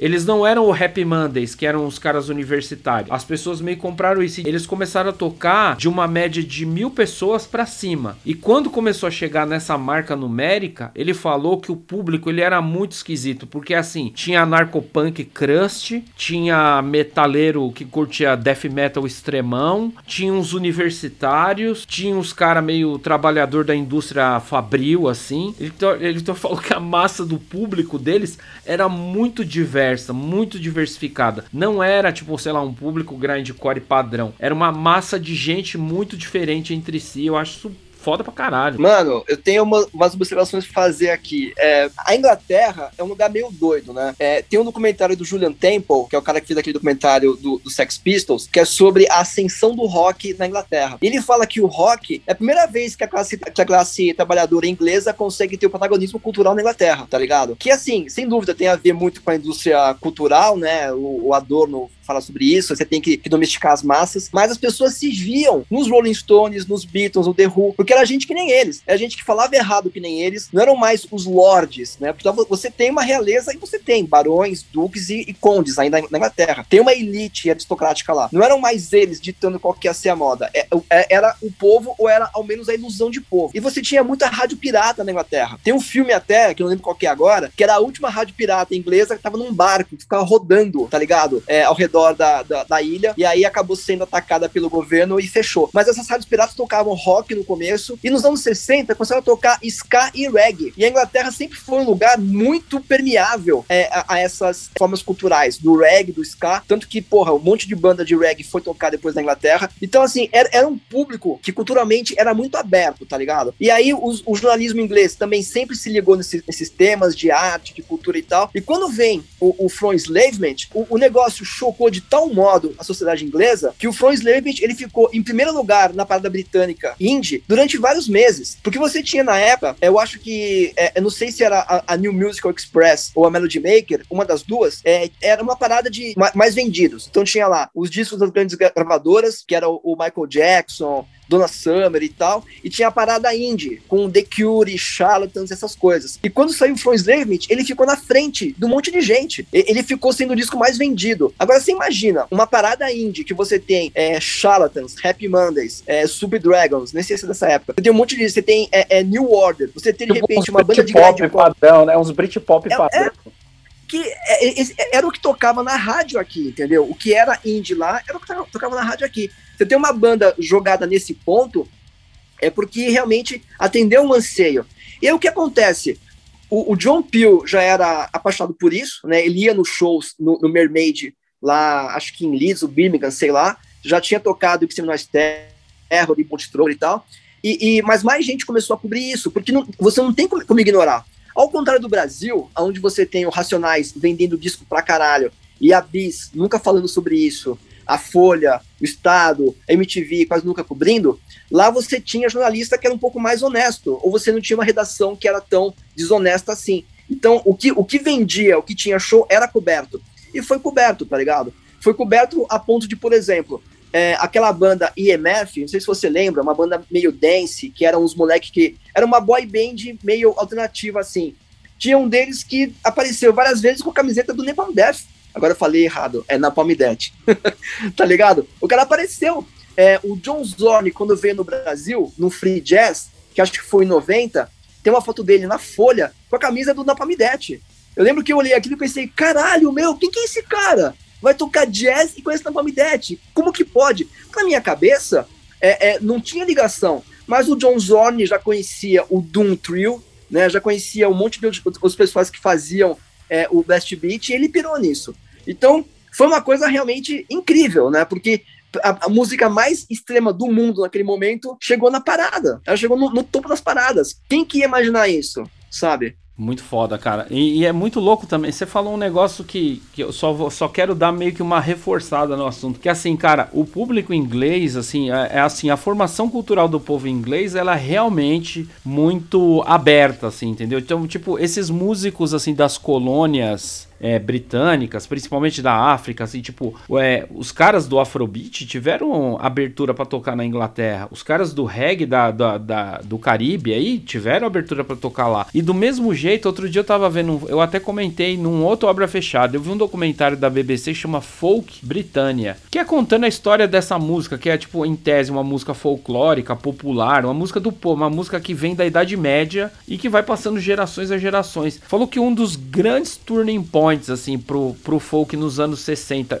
estourar como uma música de parada na Inglaterra foi a vinda é, de um, um, músico americano que tocava as músicas do, do Lead Belly, que é um, um, cantor e violonista negro americano, e a galera pirou, entendeu? E daí, daí virou, essa, virou esse jogo entre o folk americano e o folk inglês. Aí surge Donovan, uma porção de músicos desse tipo. Mas Pô, é. É, o povo podia estar tá ali encastelado lá naquela ilha deles lá e se fechar, mas não, é um povo que é aberto. Se você parar para pensar, o Rolling Stones e os Beatles também, eles são muito influenciados pelo blues americano, mano. Totalmente, é, totalmente. É, tipo assim, se não tivessem os bluesmen americanos ali dos anos 50 e 60, não existiria os Beatles, não existiria os Rolling Stones, ou se existia, se, seria outra coisa. Então, muito interessante você pensar nessa né, raiz do rock dentro desse contexto cultural aberto, né? Tipo uma coisa. E é muito louco, eu acho que foi legal que você falou que o Napalm Death entrou nessa topo da parada no, nessas revistas, se eu não me engano, chegou a desbancar o Sonic Youth, que era a banda indie queridinha do momento, assim, tipo, ah, é? tinha um disco lançado nesse período, o disco ficou no topo das paradas, na Palm Death foi que nem um míssil lá, desbancou e ficou no lugar meses a, a fio, assim. Nossa, eu, eu, gostei muito dessa imagem, um míssil do Napalm Death, que lindo. Chegando lá e desbancando o pobre do Sonic Youth. Ah, mal aí, Sonic Youth, mas não tem para vocês, mano. É, não, não, nesse, nesse contexto não tem. Não tem, mano. Desculpa.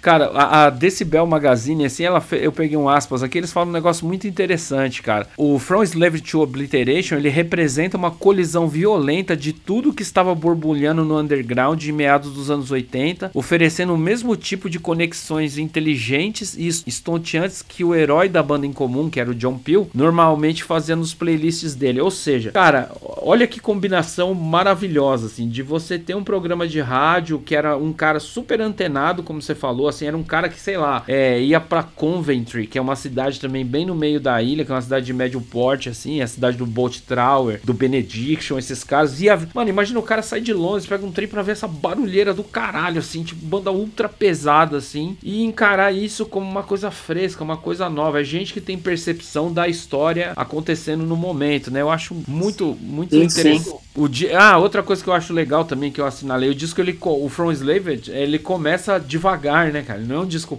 porrada de saída, né? Então, mano, se liga, falar. tem uma banda também que eu queria falar que eu acabei esquecendo. Diga. A expressão grindcore, ela foi criada pelo Mick Harris, porque ele e o Shane Embury, eles gostavam muito de The Swans, aquela banda lá que eu acho que você gosta, né? É uma banda que é meio industrial, meio pop, assim, meio pesado. E eles iam no show do The Swans, e o The Swans parece que tinha, e tem ainda uma tendência a tocar alto pra caralho. Eles tocam um volume muito alto. E, e, e, e o Shane Embury e o Mick Harris chamavam o tipo de som do Swans de grind, porque é demolidor. E aí eles começaram a chamar o som da Palm Death como também sendo grind core, por causa do The Swans. Então, esse começo aí do, do From Enslavement, ele é, é um tributo aí do Napalm Death ao Swans, ao Killing Joke, né, que é essa pegada industrial. É, o Throbbing, eles gostavam de, dessas bandas fora de esquema, né, tipo o Throbbing Bristol também, essas, e todas essas bandas são lent, pesado e lentaço, né, tipo... E arrastado e, e, e angustiante, né? Sim, é, é isso mesmo mesmo, cara. O, o próprio Amebix, né, também, que é uma banda de criança, tem várias músicas que são lentaças, né? Tipo, aquele, aquele clima fim do mundo, assim. Eu acho que eles, eles foram muito sagazes nisso. Que, tipo assim, pô, eles fizeram mó frisson com o Scan, que é mó tijolada o disco, assim. Você começa.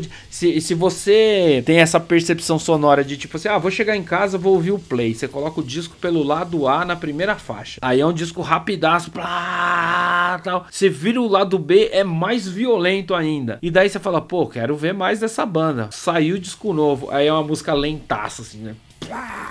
Ah, também acho que foi intencional isso aí. Total. E você tá ligado, né, que, que o, o Scan, quer dizer, o From Slave Metal, quando saiu, ele era um LP e veio junto um EPzinho, né? Ah, isso eu não sabia, mano. É, o EP ele chama The Curse. E o EP começa, é, ele tem a única vez que o Napalm Death usa uma imagem rela- relativa a Napalm, que é aquela foto daquela menininha no Ah. Vietnã correndo, tá ligado? Que ela tá com o corpo coberto de Napalm. Então, assim, Napalm Death, tem a foto dela no meio, é um EPzinho que ele tem, tipo, cinco músicas, né? E a última música é uma versão industrial também da música Deceiver deles, né? Que chama Mob de Deceiver. E fecha o disco que nem, ele fecha a obra From Enslavement que nem o começo, tá ligado? uma mesma porque- pegada industrial. Porque se juntar o EP com o LP, vai virar uma obra só, né? E daí ele fecha como começa. Porra, animal, mano. Eu fico pensando também, é, porque nós dois somos vocalistas, né? É a nossa área aqui, a- de que assim, a, a impressão que eu tive, assim. Quando eu botei o scan e, e depois o From Enslavement pra ouvir, é que era muito violento porque a voz ela tava conversando em termos musicais, por assim dizer, com o baixo distorcido e com a velocidade da bateria. Parece que o Napalm ele conseguiu fazer um negócio que é assim, a voz não era alguma coisa complementando o instrumental, entende? Ela era alguma coisa compondo esse bloco maciço, pesado e violento que era essa música, assim. E eu fico pens- pensando assim, sabe? Eu tava vendo, eu sempre quando monto o programa assim, eu tento dar uma pesquisada, ver se tem alguns acadêmicos pensando sobre a obra para tirar algumas ideias. E eu achei um textinho interessante de um cara chamado Gabriel Leite Ferreira, no, num portal que chama Persona.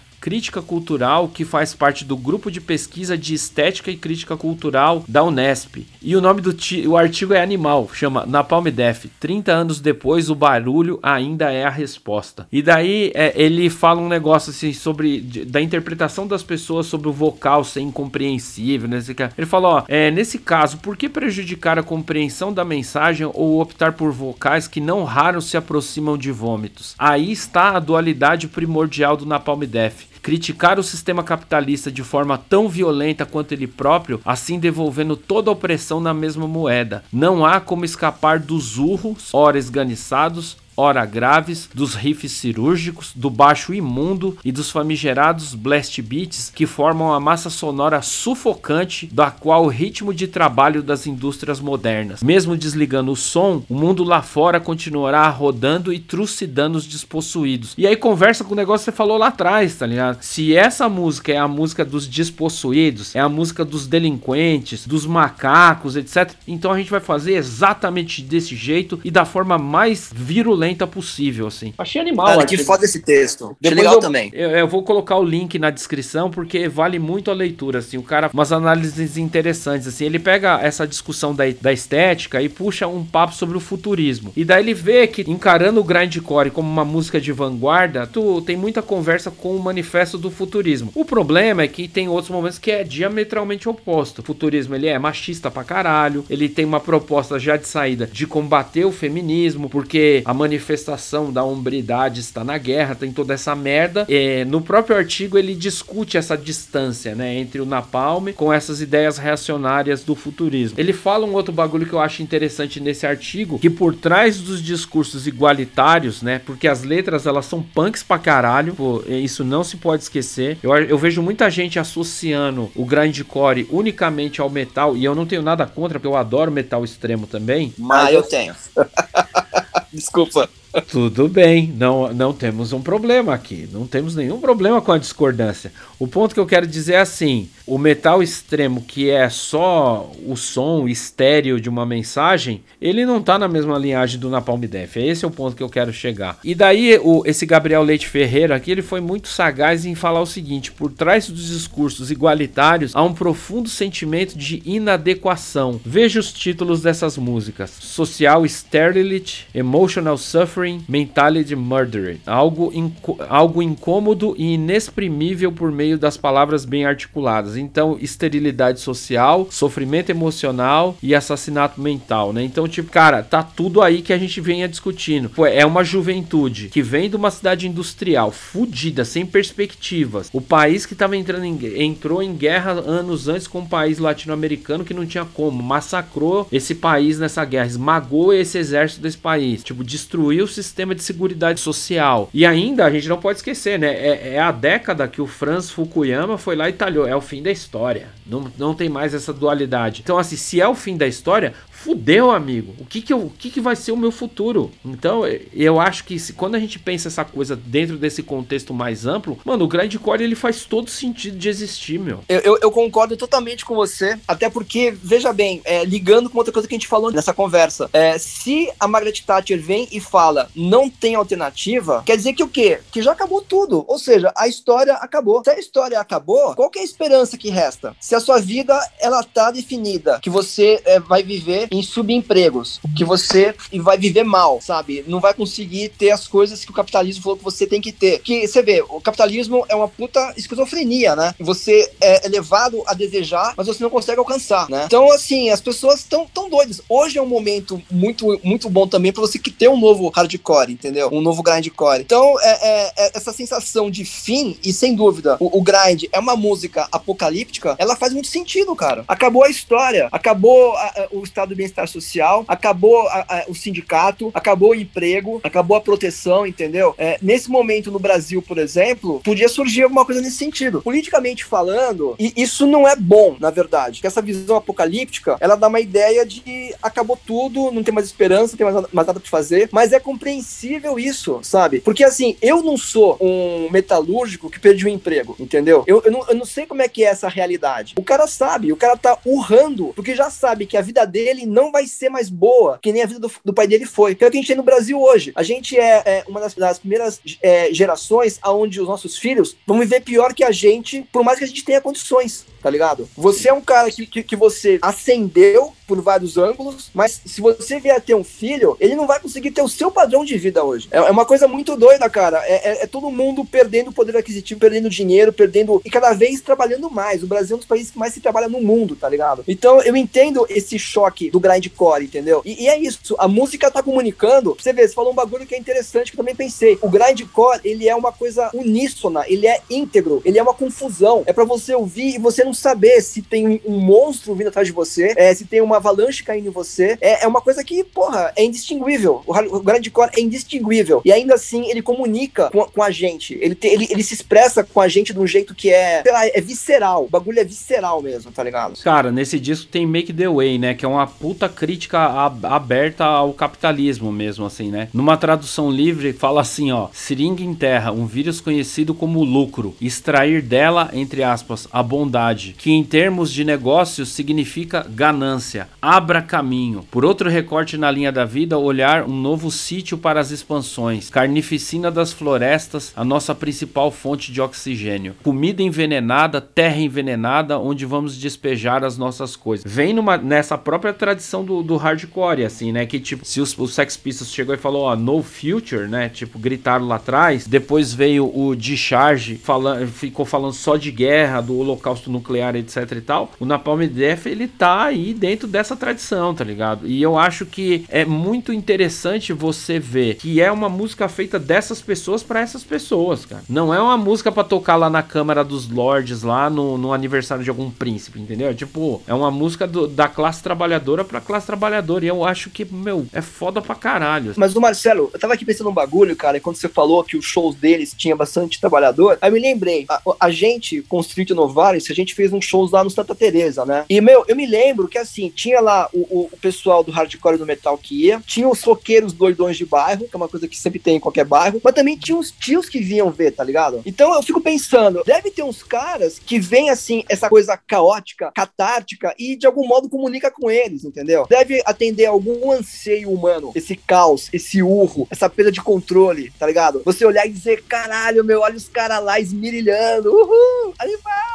Deve ter um bagulho assim, entendeu? É que eu acho que é um lance primitivo nosso, assim. E primitivo no bom sentido, assim, porque cria conexão, entendeu? Por mais que você seja diferente de mim, ou tenha uma origem diferente da minha, ou o tiozinho lá do boteco que tá com a breja dele fala assim, pô, tá rolando um som ali, vou ver qual é que é. Cara, isso cria uma, um senso de comunidade também. É, você trouxe essa lembrança aí dos shows no Santa Teresa. Pra quem não sabe, assim, eu e o Rui, a gente com as nossas bandas, a gente fez parte da cena hardcore aqui de São Paulo, etc e tal. A gente fez várias coisas coisas e, e num movimento de algumas bandas, incluindo as nossas, a gente foi tocar nas periferias, não ficar tocando só nos grandes centros. A Casa de Cultura de Santa Teresa, cara, ela é uma iniciativa autônoma, autogestionária e não ligada a governo, partido, qualquer coisa, para criar cursos profissionalizantes, para ter uma biblioteca local da população ali do entroncamento entre Embu das Artes, Tabuão da Serra e São Paulo, nessa periferia extrema. E era um espaço, cara, que eles não tinham por que abrir espaço para nós, mas eles abriram. E a gente ia lá tocar, tocar o nosso som pesadaço, barulhento, gritado, assim, extremão, e lotava da população local, né, cara? Eu acho, eu acho isso é um paralelo interessante que você trouxe, assim, pra nossa, porque é uma lembrança que eu tenho muito carinho, assim, de ser uma coisa que a gente organizava lá localmente, de sair colando cartaz nos postes do bairro, e daí chegar no dia,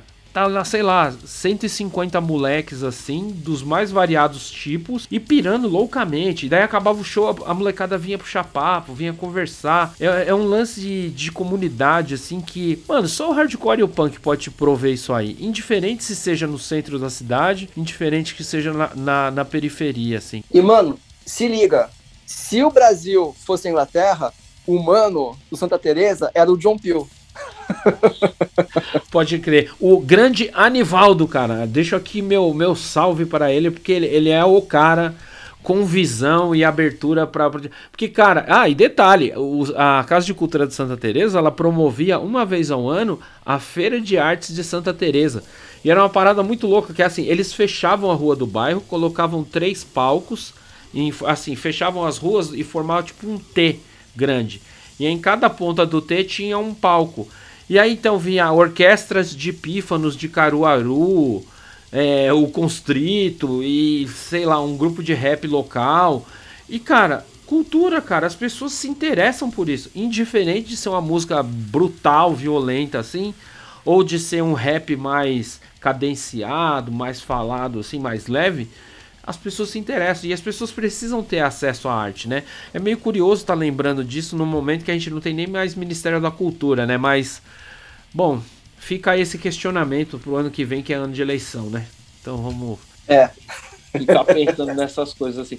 O cara, eu acho uma coisa muito foda assim que o imaginário das letras do Napalm, ele não tem, eu fiz essa piadinha agora há pouco, o imaginário do metal. Cara, não tem nada a ver, né? O disco ele é cheio de mensagem foda, tem letra que fala contra a misoginia, contra o sexismo. Já tem nesse disco letra que fala de direitos animais, tem mais de uma letra que fala contra o racismo sabe? E, e, e, aí tem também é, Uncertainly Blurs the Vision, né? Que é uma música que ela fala muito de transformar a sociedade, né? Então você para pra pensar, né? A banda ela passou, né? Do estágio da crítica, ela já tá fazendo propostas, né? E justamente essa letra dessa música, eles fazem uma citação do Rudimentary Penny na música, né? Então é, é eles, eles linkando com as próprias origens punks deles. Assim, é, apesar desse niilismo sonoro do grindcore, tem uma esperança, né, bicho? Porque o anarcopunk, ele é uma esperança, cara. Ele é, ele, ele não tá dizendo assim, o mundo tá uma merda e foda-se. Não, ele tá dizendo assim, o mundo tá uma merda e a gente tem que mudar. A gente tem que mudar esse mundo. A gente tem que fazer o mundo deixar de ser uma merda. Como o Napalmidete, ele é criado nesse rolê, ele continua a dizer isso. Vamos mudar. Exatamente. Né? Não, não, vamos, não vamos nos render a, a, ao desespero, vamos mudar. Exatamente, cara, né? Como diria aquela banda que veio tocar aqui uma vez o tal do Tidal, né? As, as flores mais belas nascem da merda, né? Nascem do lixo. Que é isso, cara, é criar alternativas quando você mesmo não tem alternativas, né? É aquela, é aquela velha máxima, né? A vontade de destruir é a vontade de construir algo novo também, porque é necessário criar algo novo, porque senão estamos na merda, fudeu, tá ligado? E, e fudido por fudido, já estamos, né? Cara, outra coisa que coroa esse disco, a capa desse disco, mano. Porque ah, se a sim. porque se a capa do Scan, ele remete a essa coisa meio apocalíptica de tipo assim, o apocalipse das corporações destruindo a vida das pessoas, esse disco parece que ele dá um passo a mais assim. Eu acho que ele quase diz algo meio psicossocial, assim, sabe? Tipo, aquela pessoa no, no centro da imagem, assim, que é a pura imagem do desespero, cercada por todos os lados, assim, por puta, opressão.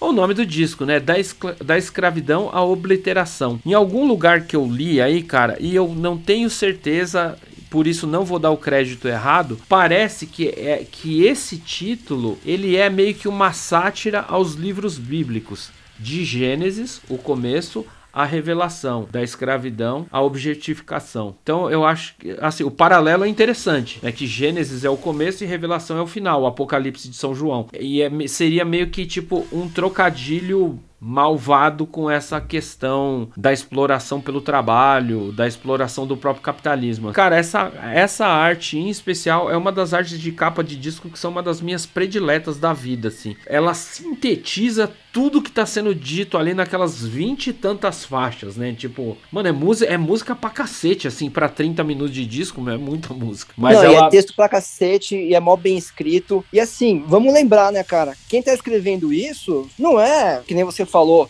uns universitários, tá ligado? Não são os caras com uma criação política, que vão fazer curso de história do marxismo, tá ligado? Não. São os caras que, no máximo, acabaram o colegial. Se acabaram, tá ligado? Sim. Mas os caras têm uma noção política tão pungente, talvez pelo rolê deles, talvez pelo momento, que os caras não tem como não falar sobre isso. É, cara, sem querer ser marxista demais aqui, mas é o intelectual orgânico na, na prática, né? Tipo, é o cara que consegue fazer uma análise da sua realidade e criar uma uma peça artística porque sente na pele o que tá acontecendo, entendeu? Tipo, Simples assim. Ele não está teorizando, não está vindo uma abstração, está vindo da praxis vivida e real imediata, assim. Porque o cara sente isso no couro da pele, né? Então é muito foda, meu, é muito foda. Cara, eu acho que com isso a gente fecha esse bloco para falar desse disco que é inacreditável, uma obra fundamental. Acho que to... é um tipo de disco que deveria vir em toda a aula escolar para passar pro passar pro bloco final.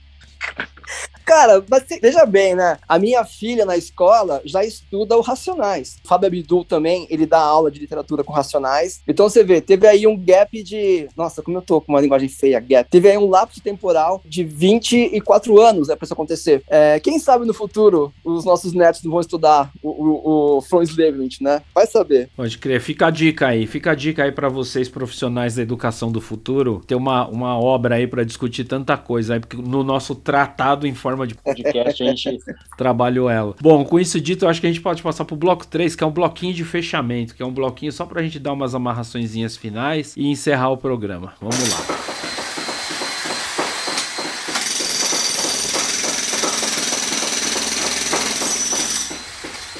Bom, cara, eu, eu, eu, vejo o From Enslavement como um disco que ele consolidou um estilo musical. Ele estabeleceu, tipo, uma linguagem musical assim, que avançou boa parte, assim, vindo do punk, do hardcore, desse metal agressivo. E que, cara, se, esse disco ele é meio que assim, é um disco que define, ele solidificou o que é o Napalm Death e o que ele vem fazendo até hoje, mesmo com formações diferentes. Acho que sobrou só um da, dessa formação. O que definiu o grindcore é ska Scan. Isso aí é inegável, não tem como dizer. Mas é um disco também que coloca e chancela essa criação artístico-cultural, entendeu? O que, você acha disso, assim? Eu, eu, eu concordo com isso. É, é, como se fossem artistas, sei lá, uns joalheiros fazendo a obra de arte perfeita. O ensaio disso foi o Scan, o From Enslavement é a obra perfeita. O Mentally Murdered, que é o EP seguinte, um, aponta para um caminho aonde o que sobrava era adentrar no metal, mas realmente o From Enslavement ele é o disco essencial. Ele é o, o, o, disco que solidifica o estilo e é o disco que assim que leva o, o, o grindcore para muita gente que não conhecia, né? Para muita gente que, que nunca ouviu falar antes. Eu concordo com isso aí, sim. Eu acho que é, é, é a obra fechada. só, só para fazer um trocadilho aí, fazer um Piadinha do malandro, né? Ai, mano, cara, mas é isso, cara. E sem contar que, assim, é um disco, cara, que em, em vários aspectos, se a gente pegar ele, olhar vamos tirar. Eu sei que é meio difícil fazer isso, mas fazer esse exercício de tirar essa bagagem hardcore, punk, metal que a gente tem e olhar. Cara, é um disco de vanguarda pra caralho, assim, tipo, é, em termos de afinação, a velocidade da bateria, o estilo de cantar. Lógico, não é, não chega a ser um disco de jazz porque a proposta é diferente, parte de raízes do rock, dessas estruturas consolidadas do rock para criar um negócio. Mas, cara, é um disco de vanguarda pra cacete. Tipo, tanto é que, como você mesmo citou, tipo, os caras, tipo, o Zorn, o John Zorn, pirou no disco, falou, mano, isso é muito louco, entendeu? Essa banda é muito doida, entendeu? Os caras poderiam estar tá ali fazendo um thrash metal padrão ou um, hard, um hardcore britânico do período, como os colegas e com os, os contemporâneos deles faziam.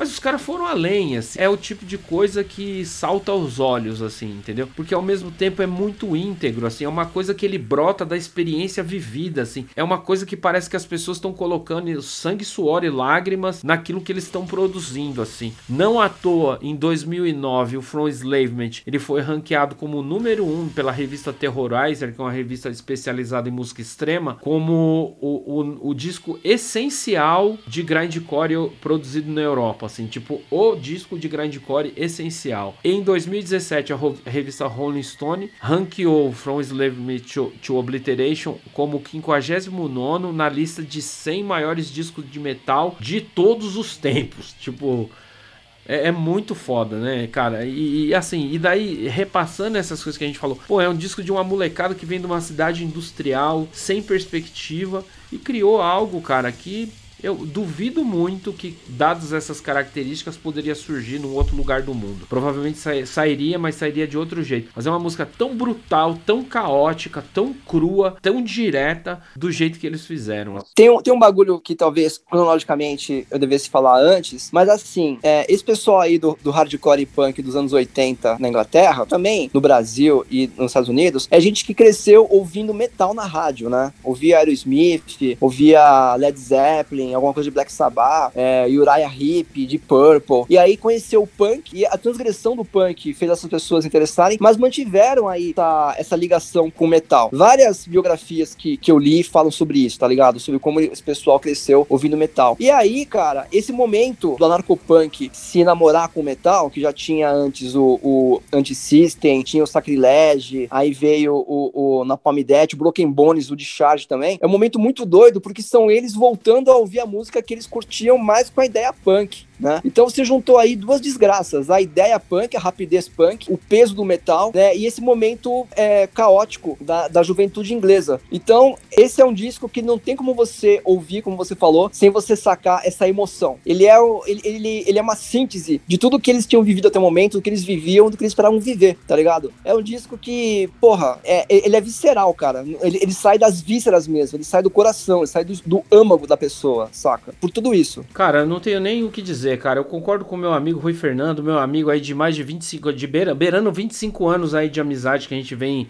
se comunicando, se esbarrando, criando coisas junto, tocando juntos com as nossas bandas aí em eventos que a gente mesmo organiza. E, cara, é isso. Ouçam na Palm Def, cara, ou na Palm Det, como foi bem corrigido pelo Rui Fernando.